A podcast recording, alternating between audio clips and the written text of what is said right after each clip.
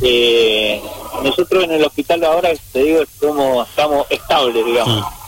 Estamos manteniendo un nivel de ocupación de camas críticas del 40% con COVID eh, y un poco más en camas no críticas, pero la cama no crítica es algo muy muy variable eh, porque tenemos dos tipos de pacientes internados ahí en el área no crítica, digamos, el positivo que te ocupa una cama, porque vos podés poner en las habitaciones dos, podés poner dos positivos juntos, y el sospechoso que te ocupa dos camas, porque hasta tanto tengas el, el resultado del test, eh, no lo podés mezclar, porque no sabes quién es positivo y quién es negativo. Entonces, eh, por ejemplo, en estos días se nos ha estado dando un altísimo porcentaje de pacientes sospechosos internados. Entonces, Sí.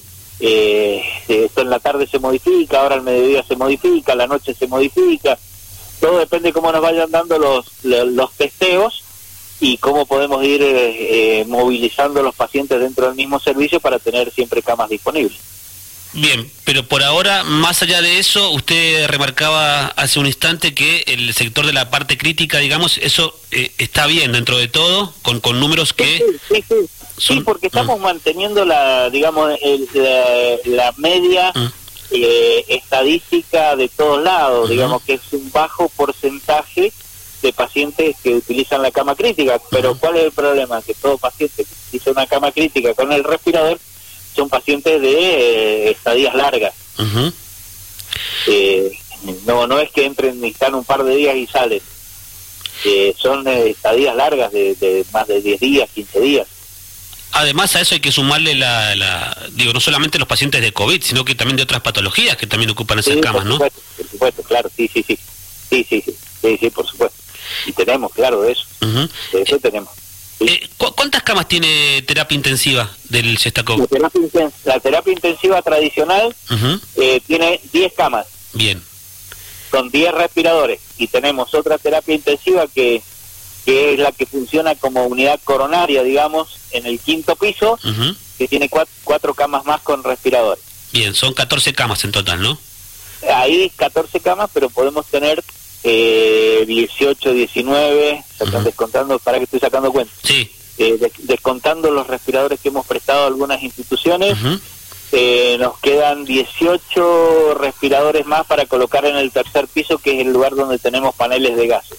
Bien, perfecto. ¿Y Que cuántas son? podrían funcionar, que ahora funcionan como cama común, Sí, sí, sí, se entiende. como cama crítica. ¿Y cuántas están ocupadas de esas camas críticas? ¿Decía el 40% o lo escuché mal? Sí, sí, eh, ahora tenemos en, en nuestra terapia intensiva tradicional, tenemos cuatro pacientes COVID. Bien, perfecto. Eh, ¿Y cómo está el tema del personal, el recurso humano? Eh, a propósito de que es uno de los sectores que le ha puesto el pecho a las balas, ¿no? Eso es lo más sensible de todo.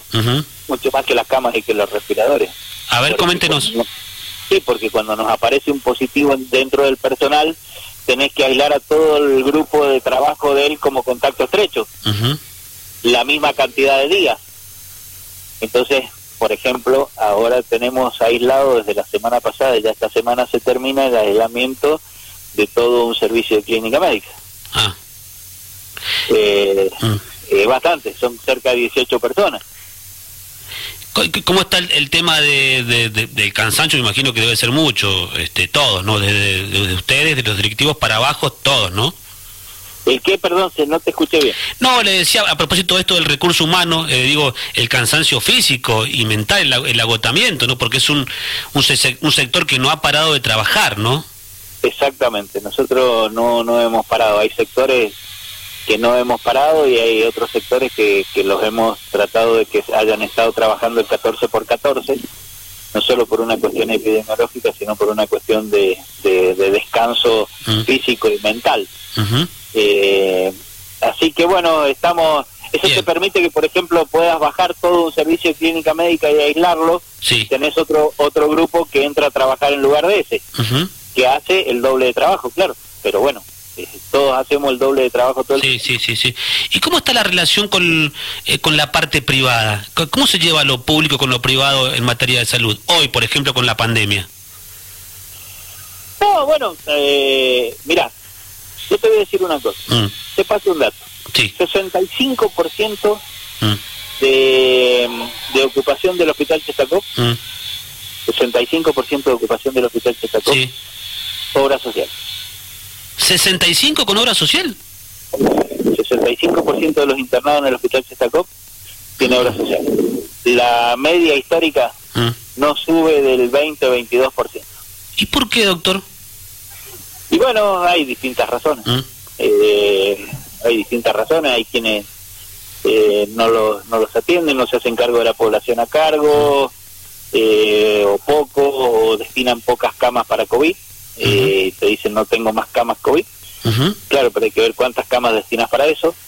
Eh, hay lugares que no pueden afrontar los, los pagos de los coseguros. Bueno, hay un montón de factores que influyen. Eh, en, la, en la parte privada también hay gente que no quiere atender COVID dentro de, los de, los- de los profesionales. Sí, Bueno, sí, y todo sí. eso se van sumando y hace que nosotros tengamos este porcentaje que te dije. Está tirando una bomba. No sé si se ha dado cuenta de lo que acaba de decir, doctor. Eh, No sé, yo siempre yo siempre digo lo que lo que tengo que decir, no sé si se lo toman No, si ya, bomba, ya- pero- ya- ya lo conocemos, sa- sabemos que va al frente, pero como los mejores ahí. Este, es, es un dato, el 65% de los que están en el hospital tienen obra social porque hay eh, clínicas en San Rafael que no los quieren atender directamente los casos de COVID. Es, es tremendo eso. Sí, no sé si no los quieren o destinan poco, poco, pocas camas para la atención Bueno. de COVID. Menos mal, que está, menos mal que está el Estado y que está el hospital público, ¿no? Es que lo que pasa es que el hospital eh, eh, tiene que recibir todo, nosotros por ley tenemos que, que recibir absolutamente todo. Entonces, Mm. bueno, eh, eh, es lo que pasa. Y es lo que sabíamos que iba que iba a pasar. Ah, lo, lo- sabían ustedes, ya se, se daban cuenta de que esto iba, iba a pasar. nosotros, nosotros en marzo, Mm. en marzo, en una en un viaje de, de venida de Mendoza, cuando empezamos a aprender todas estas cosas de, de qué se trataba, la Mm. pandemia y cómo venía, y todas estas cosas que nos reuníamos mucho presencialmente en ese entonces en el ministerio, hasta que se su- suspendieron la... Y lo charlábamos con Abel Freidenberg Ujú. y dijimos, Mm. aquí eh, nos tenemos que preparar para, para que San Rafael sea, o el Mm. Cestacó sea el, el paredón del dique. Es decir, nosotros no tenemos otras opciones como Sí. tienen en Mendoza, que tienen siete, ocho hospitales, tienen la- las clínicas que contratan a la vez la- la- la- la- las obras sociales. Eh, bueno, tienen otro otro sistema. Nosotros tenemos eh, un sistema donde eh, de- el apoyo fundamental o, o la base fundamental de Mm. todo es el, el hospital público. Bien. Eh, ¿Cómo está la relación con el doctor Pali Cuello, con perdón, con el doctor Isidro Cuello, director de salud de la municipalidad? Bien, no sé por qué. ¿Por qué me preguntas No, no, están trabajando, digo, eh, ¿cómo, ¿cómo va el trabajo? Digo, municipalidad, provincia. Bueno, eso lo hacen con Freidenberg. Mm, Yo no, no, no, no, no tengo ningún, ninguna, Bien. digamos, ni- ninguna relación con el Pali, salvo de que, de que viste que siempre lo que puedo lo gasto porque, Sí.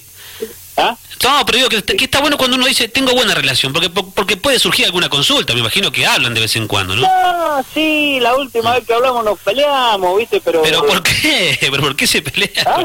¿Por qué se han peleado? No, viste, no, ¿Pero por tema de fútbol? sensible. No, no, no, porque está muy sensible el Pali, viste, entonces le dije un par de cosas que no le gustaron y se enojó, pero. Mm. Eh, él ya me conoce, sabe que yo soy así, viste, que por ahí no tengo filtro. Ah. Bueno, pero está todo bien entonces.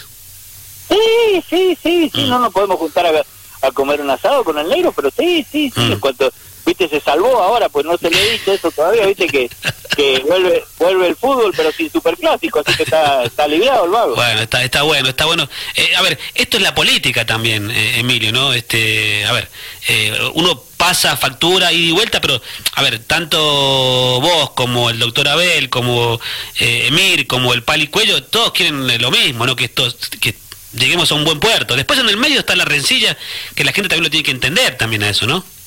No, no, no, pero yo, eh, mira, te- te- si te puedo Mm. decir algo que, que todo el mundo sabe, yo yo no hago política, Mm. ¿no?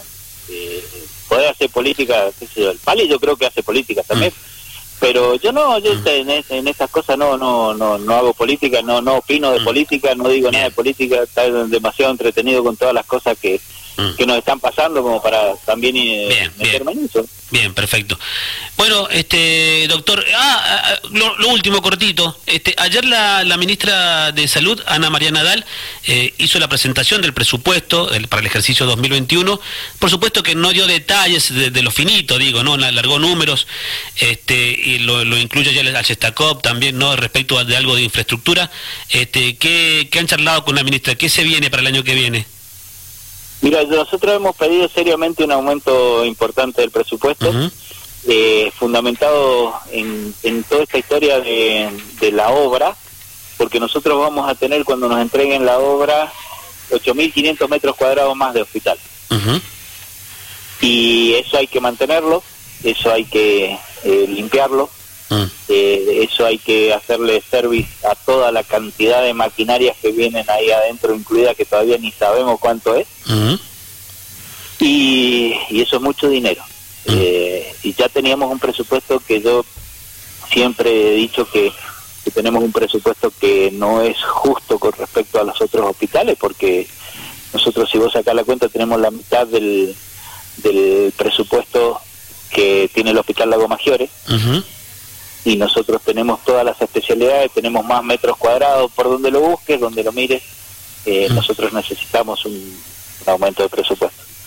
Y bueno, eso hay que hay que tratarlo y hay que hay que verlo allá, no no no es una, digamos, eh, yo puedo ir y desarrollar todo lo que me pidan, pero ya no no es una decisión mía, por supuesto.